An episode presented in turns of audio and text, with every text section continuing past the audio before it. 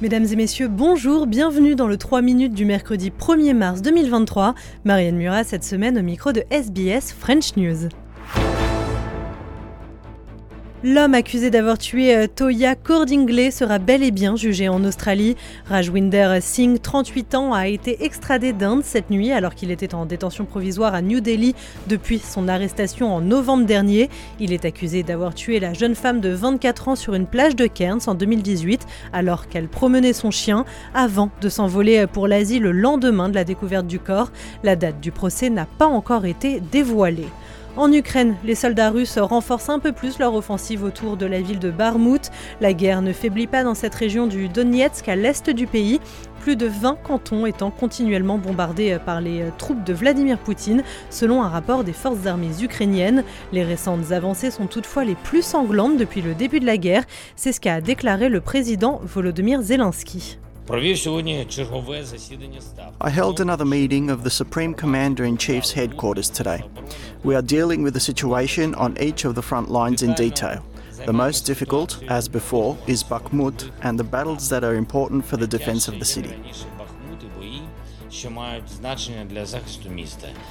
Les suites du naufrage d'un bateau de migrants en mer Méditerranée. Trois hommes ont été arrêtés, deux ressortissants pakistanais et un homme turc sont soupçonnés d'être les passeurs de ce voyage ayant entraîné la mort de moins 64 personnes.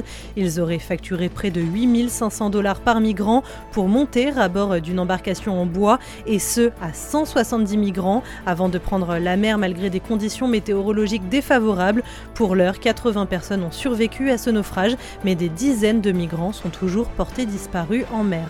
Et enfin, les tensions montent au Nigeria quatre jours après les élections. Les partis d'opposition exigent un nouveau vote alors que le scrutin a été marqué par des violences et des irrégularités samedi dernier. Selon les premiers résultats partiels, le parti au pouvoir arriverait en tête de la présidentielle, entraînant des manifestations dans la capitale, Abuja. Fardia Suleiman est l'une de ces personnes descendues dans la rue. Elle explique pourquoi elle proteste. That is why we're all standing here. All of us are believers of true democracy. That is why we have all come out to tell Nigerians that no Nigeria is greater than any Nigeria. And no Nigeria will truncate our democracy. It is what we have fought for, it is what we have struggled for, and it is what will be sustained.